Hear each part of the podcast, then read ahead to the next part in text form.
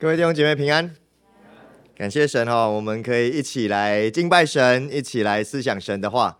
那我简单的自我介绍哈，我叫刘嘉恩，那我是中华福音神学院的专任老师，那现在是在内湖信友堂的牧师哈，所以呢，呃，很感恩今天可以在这里跟大家一起来敬拜，那也是第一次来到各位中间，但是呢，我也是带着一个恐惧战惊的心哦，站在这里要跟各位来分享信息。那我想在今天我们要来看约书亚记的经文之前，我们来有一点点的思考哈，就是但凡我们在教会里一段时间的人，或者是我们可能当过一段时间基督徒，我们大概都有听过属灵长辈有一个劝勉，就是希望我们能够成为别人的祝福，要我们成为那个流通的管子，要我们好像在服事当中来参与教会，在服事当中成长。各位，这些教导其实很重要，也非常的宝贵。不过，这些教训常常也触发我来思想：哈，到底成为别人的祝福这一件事情是容易还是不容易？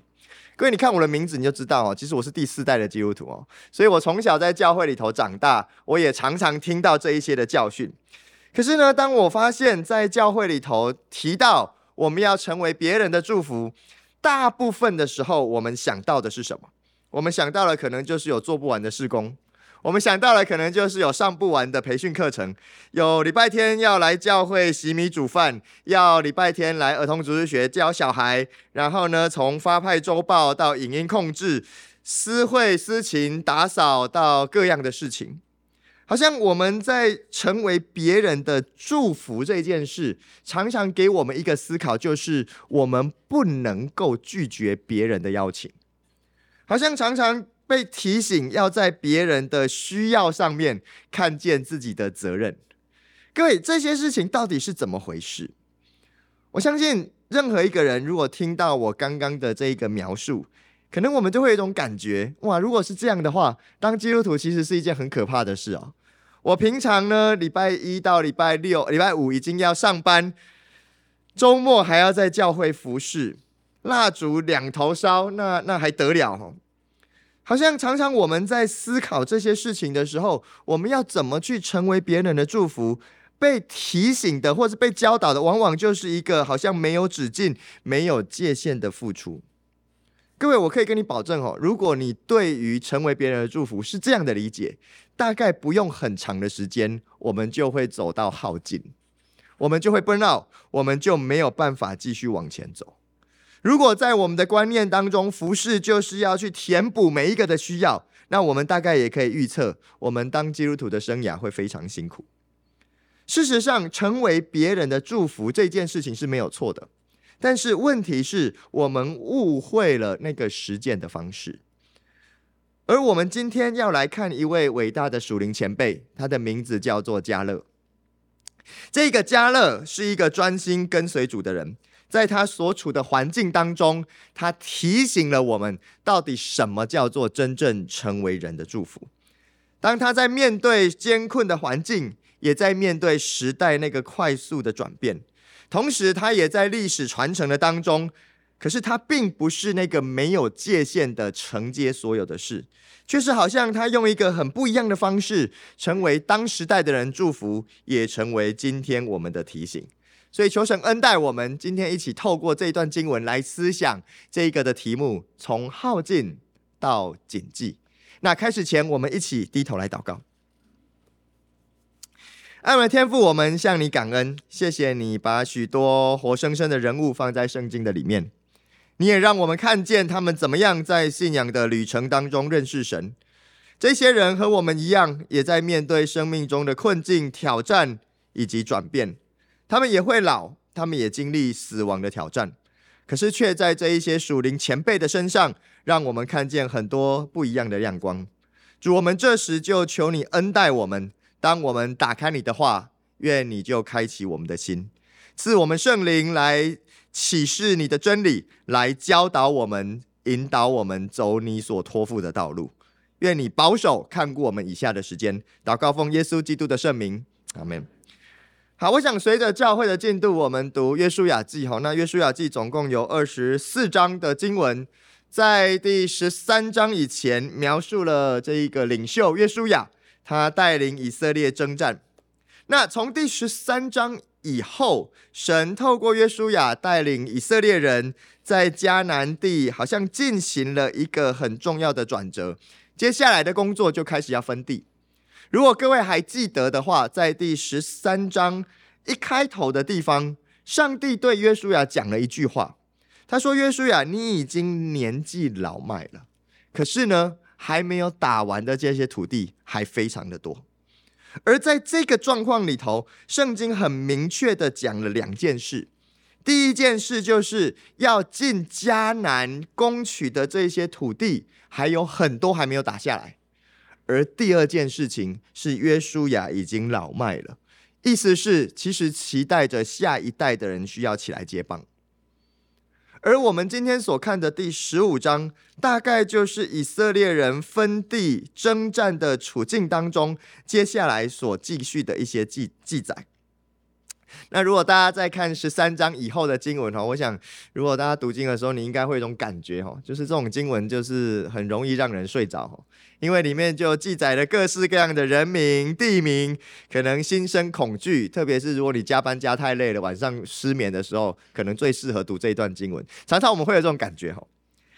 可是我不晓得哈，大家会怎么来看哈？各位，如果你手上有圣经，我鼓励你可以稍微来打开哈，或者是你可以打开你手机的圣经哈，我们来来稍微看一下，到底这是怎么一回事哈。我们今天虽然只读这中间的段落，但是整个第十五章当中，我们可以来稍微思想一下哈。在这第十五章的经文里头，其实它有大概可以分三个大段落。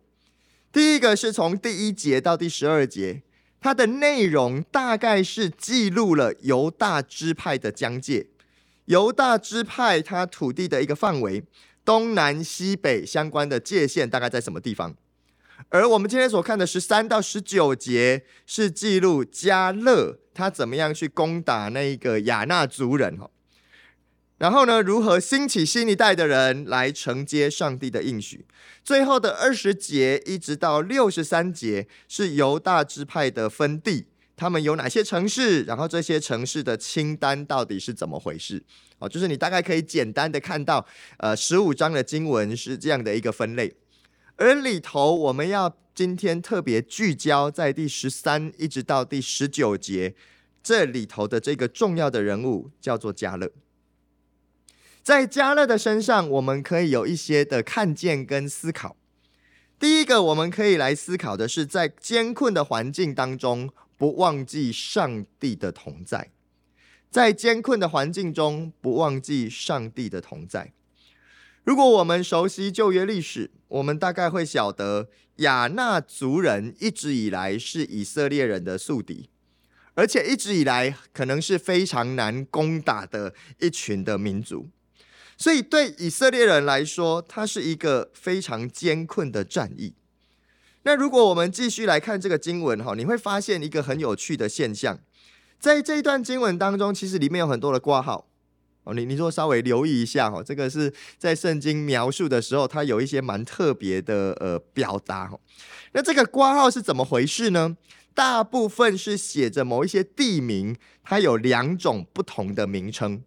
好，就是你在十五章当中可以看到很多类似这样的表达，比如说耶布斯就是耶路撒冷，巴拉就是基列耶林，基列亚巴就是希伯伦等等相关的一些描述。各位，这个描述到底是什么意思？为什么它要有不同的名称呢？原来里头的理由蛮简单哈，就是这每一个不同的城市。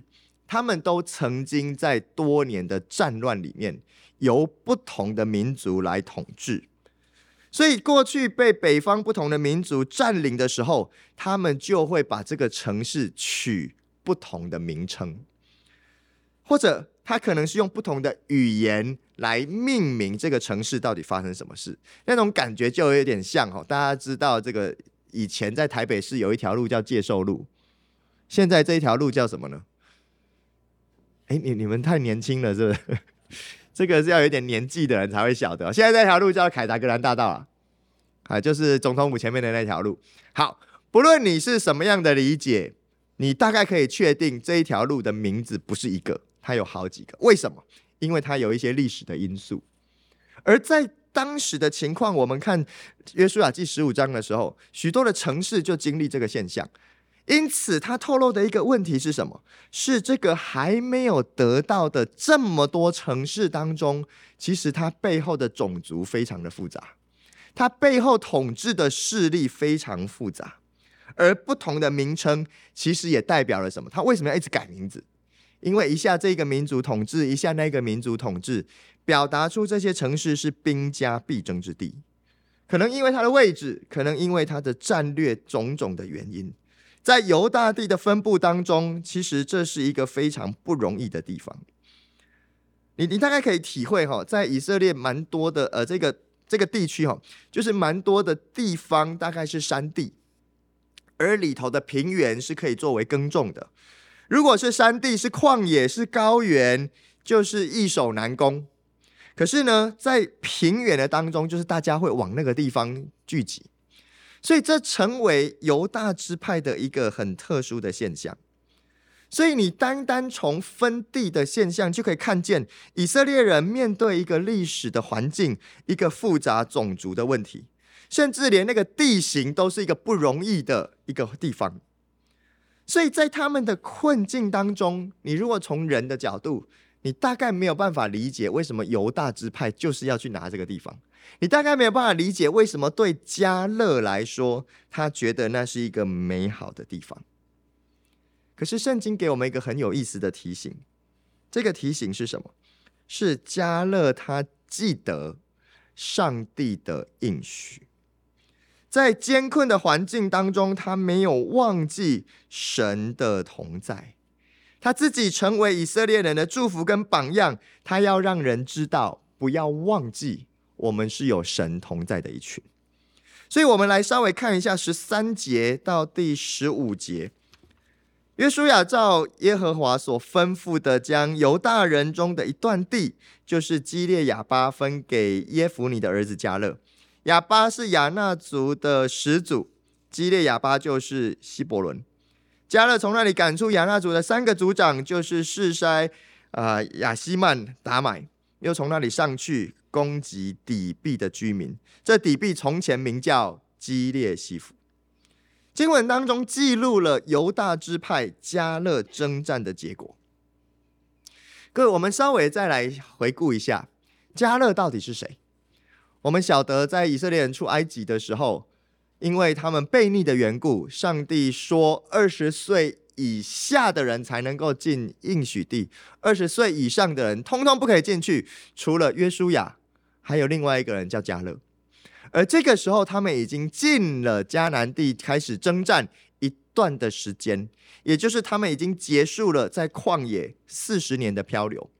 所以加勒这个时候几岁？根据推算，他应该是差不多八十五岁。各位，八十五岁是个什么概念呢？我们可能三十五岁就已经不想要工作了哈，你可能二十五岁你就想要躺平了哈。八十五岁到底是个什么概念？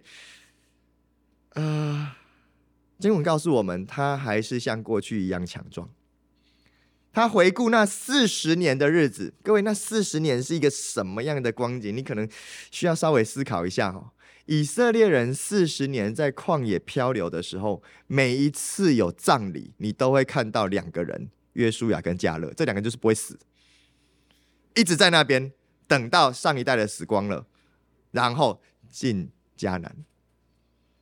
你你会你你可以感受到那个对迦勒八十五岁的一个老人家，他到底体会到什么？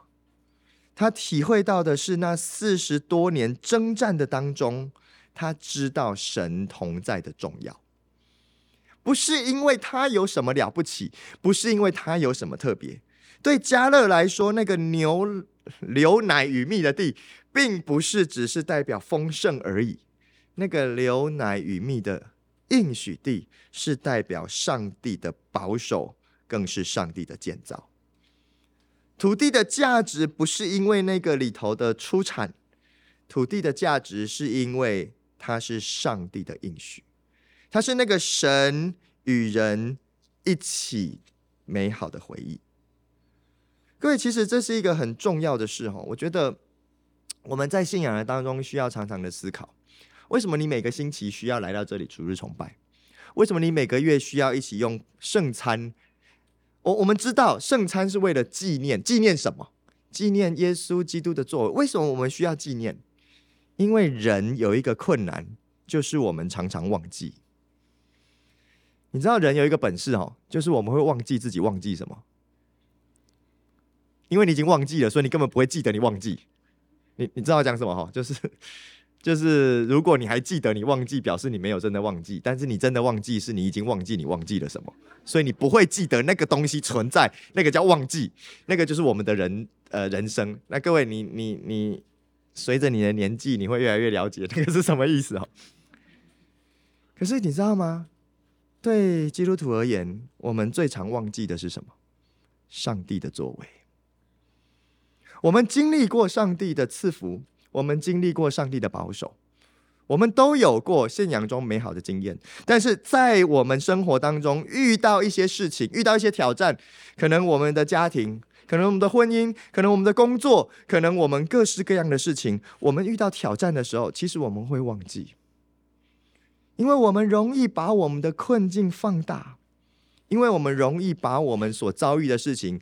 当成我们是最可怜的，上帝，你是不是不要我了？上帝，你是不是不爱我了？我们忘记了上帝的保守。各位，我觉得在那个艰困不容易的环境里头，记得上帝的同在是一个非常关键的事。对加勒来说，他一直在去强调，他想要那块土地，不是因为那块土地有什么特别。是因为那一块土地可以给自己一个机会，记得那是上帝的应许，那是他四十多年来的经历，那是他八十五岁八十多年来他跟上帝同行的记号。亲爱的弟兄姐妹，我们是信主的人，在我们生命当中，我们有什么与主同行的记号？请你真的要记得哈，那个那个很关键哦。我我今天没有带来哈，我我我我跟我太太哈，我们结婚十多年哈，那因为呃过去有一段时间我们在不同的地方生活，那呃我大概有好好些年哈在国外，那常常我们就有机会去一些地方的旅游，那我们去一个地方旅游呢，我们很喜欢做一件事情，就是呢我们很喜欢买纪念品，哦就是。诶，你们你们会去逛纪念纪念用品店吧？应该应该是啊。纪念用品店的特色就是东西都特别贵嘛，哎对，但是它就会给你一个纪念哈。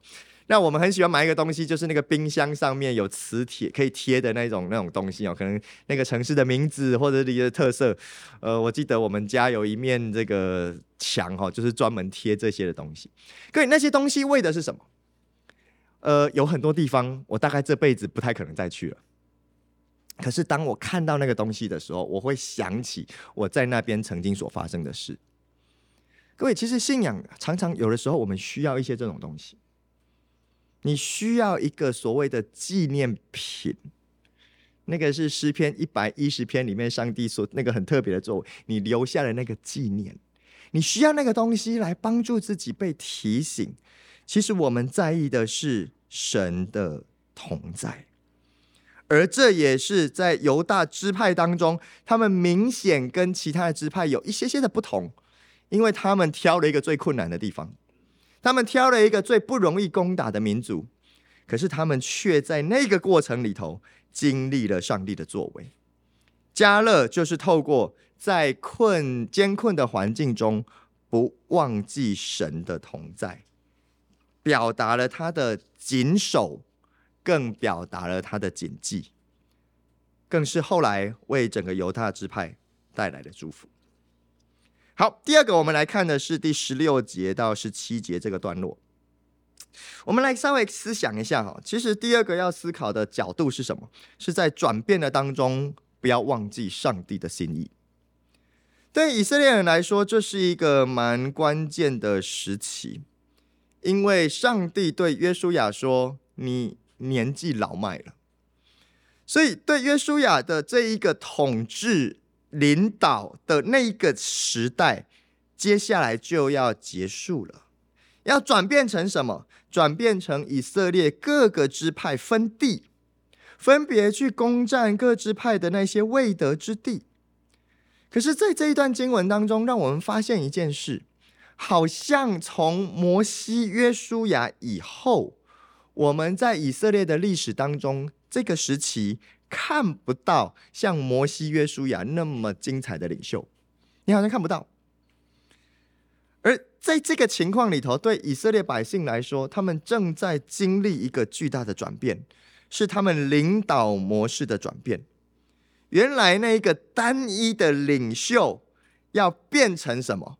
变成一个群体团队的侍奉。场上不再有明星球员，反而是各个支派的好手一起来服侍。神的心意很清楚，要让更多的人可以认识神、明白神，要让更多的人生命可以被建造。可是对以色列人来说，这个转变并不是一个容易领受的事。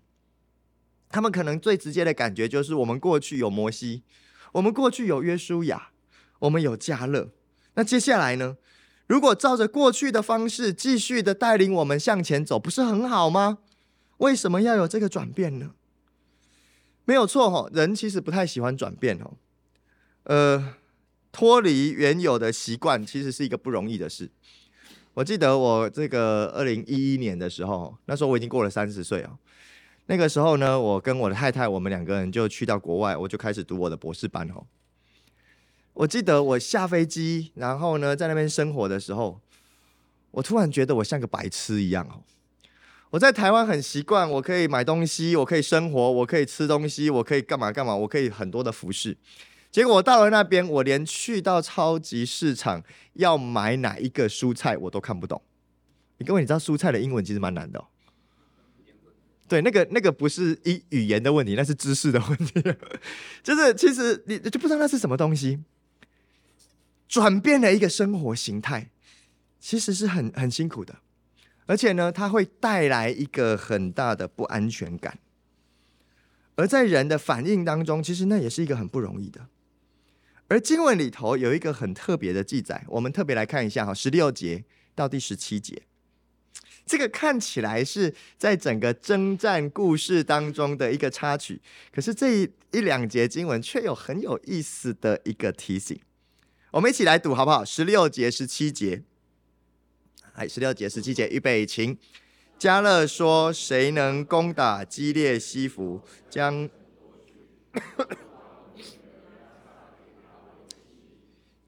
加勒兄和儿子厄陀聂。”夺取了那城，加勒就把女儿亚撒给他为妻。这段经文可能我们会觉得就是一个婚姻的故事哦。可是各位，我们稍微再来想象一下哦，整个经文的场景是以色列人还在分地攻占，特别是他们在面对接下来领导模式转变的一个处境。而在这个处境当中，加勒没有忘记上帝的心意。所以他大胆地发出了一个呼吁，他说什么？如果谁可以去攻打基列西弗，就把自己的女儿押撒给这个人作为妻子。对加勒来说，他心中相信上帝会拣选，上帝会预备。虽然他老了，虽然约书亚也老了，可是神却不会老。神同样可以兴起那个侍奉的人。神同样可以带领犹大支派征战的勇士，所以在这里，加勒在做一个很重要的事情，是他提供了一个机会，让新一代的人可以有更多的人起来承接上帝的托付，接着新的团队服侍，承接神国那个伟大的事业，让更多人可以起来接替摩西、约书亚、迦勒，成为蒙福的仆人。而经文告诉我们，这时候出现了一个人，叫做厄陀聂。如果我们稍微留意，你会发现这段经文跟士师记的第一章几乎是非常的接近。而陀聂成为士师当中一个代表的人物，带来了士师的兴起。而在这个世代交替的当中，也使得年老的约书亚加勒可以安心的交棒。在这个情况里头，它的核心在哪里？它的核心在于，迦勒在转变的当中，他没有忘记上帝的心意。他要让去夺取神所应许的地，作为交棒当中核心的传承。不是那一块地有什么特别，不是那个事工有什么特别，而是这个事工纪念了上帝的同在。加勒明白，神要亲自兴起更多的人，可以跟神直接的互动对话来征战。他在转变中谨记神的心意，他就让俄陀聂有机会可以登场，成为新时代的祝福。各位弟兄姐妹，在世代的交替当中，最核心的问题是什么？最核心的问题仍然是对上帝的信靠，并不是什么事情过去怎么做，现在就应该怎么做的这个这么简单的问题而已，而是过去的前辈们他们对上帝的信靠那个态度，在新的世代当中是否也是对上帝有信靠？虽然操作的方式不一样。虽然面对时代的挑战不同，所以可能会有方式上面许多的调整，但是紧紧呃跟随着神、信靠着神这件事情是不会变的。啊，我想这个是在转变的当中，不要忘记神的心意，成为第二个重要的提醒。所以我们刚刚看了哈，就是在艰困的环境中，不要忘记神的同同在；在转变的环境中，不要忘记神的心意。最后，我们来看的是十八、十九节，在传承的当中，不要忘记上帝的应许。各位，我不晓得在你们的习惯当中，吼有没有所谓的家训？我前两天跟我们教会的一对呃弟兄姐妹，哈，就是一对夫妻，哈，在跟他们谈话。那个先生很可爱，哈，他就说，如果哪一天，教会有谁看到我的儿子说：“哎，那个就是某某人的儿子”，我会觉得非常的骄傲。哎，这到底是什么概念？哈，我觉得其实非常有意思。哈，呃，好像我们我们在我们的文化当中也有这个东西。你是某某家族的人，就一定要怎么样怎么样的某一个样子。我不晓得大家有没有这个东西。哈，在华人的文化里头，比如说在南北朝的时期，就出现了大量的家训。最完整的是北齐那个颜之推的颜氏家训，那后来我们比较熟悉的应该是清朝的朱子家训，你们应该都有读过吧？黎明即起，洒扫庭除，要求内外整洁，还是我太老了，是不是？就是其实它有一个东西，就是好像你在这个家族当中，你就必须要怎样怎样这样的某一些习惯，某一些的规矩，某一些的样子。各位，我们来看，在加勒的家中，其实也有重要的家训。我们来看十八、十九节。十八节、十九节，亚撒过门的时候，劝丈夫向他父亲求一块田。亚撒一下驴，加勒问他说：“你要什么？”他说：“求你赐福给我。你既将我安置在南地，求你也给我水泉。”他父亲就把上泉下泉赐给他。各位，这一件事情的表达很有意思哦。你会发现加勒家的家训是什么？就是对土地有一种莫名的执着。从爸爸开始，我就是要去拿那个。各位，如果往前面的经文读，他去找约书亚，他说：“上帝有应许给我那一块，我现在要去打，你把那一块给我。”然后呢，在这里，他的女儿 一下驴，结果呢？求你把那个给我，好像他们全家的核心思想，不管男女老少，都殷切期盼的，就是那个应许地。所以我常常在想，哦，就是到底迦勒在家里怎么教他的小孩，哦，怎么样让他的孩子，好像到结婚的时候，还是满脑子想的还是那个应许地。亚萨，她是一个特别的女孩。是加勒的女儿，而在故事当中，你会看见她好像一开始她非常的被动，就是她父亲说，如果谁把这个城打下来，我就把女儿嫁给他，好像只是一个被动的角色。可是，在后面的经文描述下来，你会发现，其实亚萨这一个呃加勒的女儿，她的头脑其实非常的清楚。而且她有智慧口才，虽然她只是一位女性，但她却在传承的当中有份于上帝的祝福。她也同样领受神的应许。所以他跟他的先生讲，他在面对啊父亲的时候，他心中想的还是那个上帝的应许地，那是我要的。亲爱的弟兄姐妹，我我们没有人可以脱离时间空间的限制，我们都在历史的洪流当中，我们有出生的日子，我们也有生命结束的时刻。但是，到底有什么事情是永远长存的？又有什么事情是重要的？各位，我想在呃二零二零年这个疫情之后，我们大概已经可以体会到底什么东西是不会变的。这个概念已经变得越来越模糊了。呃，我以前是读华神的时候，华神是在那个隔壁的华神大楼。那我今天有机会来到这边，然后看到路过这个路上，我过去经过的这些路啊，你知道吗？那个感觉完全不一样。我那个大概是十几年前的故事。然后呢，你在路上看到的一家一家店已经都不一样了，一条一条路已经都不一样了。各位，到底什么是永远长存的？我我们都在一个的历史时空当中，其实是被限制的。可是弟兄姐妹，我觉得我们可以有一个很重要的思考：当我们活在这个时代，神让我们成为这个时代的祝福，到底那个是什么？上一代的人最期待的是什么？长辈的期待又是什么？长辈的期待其实是大概就是可以把下一代可以顾好，可以平安的过日子。而对基督徒而言，我我们期待的是什么？我们期待的应该是一代又一代。可以好好的忠于上帝的托付。加勒加在对于亚萨的这一个教导当中，其实神的应许是他的核心，好像什么东西都可以不管，可是上帝的应许是我们家里面的人绝对不能放弃的。他们一家人好像对于这一个属灵的应许是有重大的意义。迦勒在传承的当中没有放弃，没有忘记上帝的应许。这一群人成为在信仰当中美好的见证。各位，我们我们来看今天的经文的时候，你你大概会思考，加勒带给不同的人祝福，从以色列的百姓到犹大的支派，而陀聂、亚萨，甚至到后面的世代，一直到今天的我们，因为迦勒没有忘记上帝。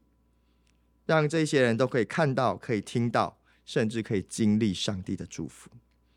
让以色列百姓有机会明白神同在到底是什么，而陀涅有机会在征战的当中经历上帝的作为。让一代又一代的人可以看见上帝的心意。亚萨心里想的是上帝应许的事，那一代一代将神的应许流传。各位，这是何等的宝贵，这是何等的重要。回到我们今天一开始讨论的问题，基督徒到底要怎么样成为别人的祝福？忙进忙出到底好不好？我回来台湾差不多四年，我回来台湾的感觉就是好忙啊！你知道吗？我都觉得我在加拿大，我在加拿大读书生活八年左右，我觉得在那边的工作量，在在这里一比，这里大概是那边的五倍哦。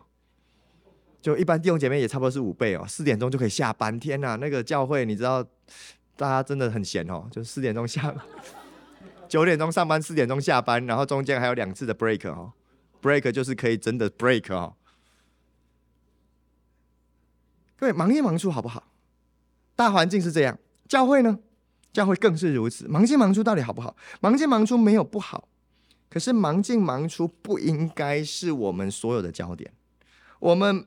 服事的焦点应该是让我们每一天的生活，我们公开的谈话和人应对进退的机会，或者我们和家人相聚的时间，我们是不是能够因为我们让人明白什么叫做把神放在心上，让人明白什么叫做不忘记神，让人明白什么叫做谨记神。真正带给别人的祝福，并不是你为他做了什么。真正带给人的祝福，是让人知道，用敬畏神的态度过生活，不忘记神是宝贵的，是美好的。各位弟兄姐妹，求神恩待我们，在困境艰困的环境当中，不忘记上帝的同在；在转变的当中，不要忘记上帝的心意；更是在传承的里面，不要忘记上帝的应许。我来到各位中间，觉得各位很年轻哦，那你们未来可以承接很重要的工作。这个工作并不是你要做什么呃轰轰烈烈的大事。这个工作是每一个人，我们都可以在新的世代当中成为人的祝福。那个祝福是什么？是你是一个敬畏神的人，你就这样生活，让人看见我们的上帝有多么的伟大。嘉乐给我们这样的一个榜样，成为那个世代的人祝福，也成为我们的提醒。而我们会怎么样去过我们每天的生活？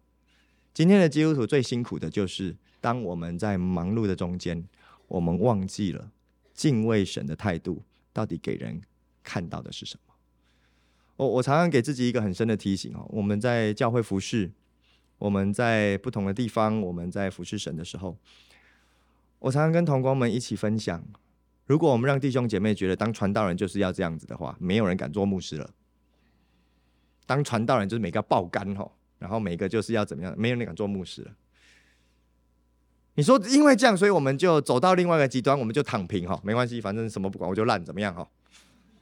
你你大概也不会走到那个极端，因为如果你是一个敬畏神的人，你大概也不敢。可是我们怎么样在这些极端当中找到真正的平衡？我想加乐给我们的一个提醒，很重要的关键是什么？抓到真正重要的事，不要瞎忙哦。现在人最最厉害就是瞎忙，整天忙半天，然后到最后不知道忙什么。如果你不知道我在讲什么，你要不就不够忙，要不就你不够瞎。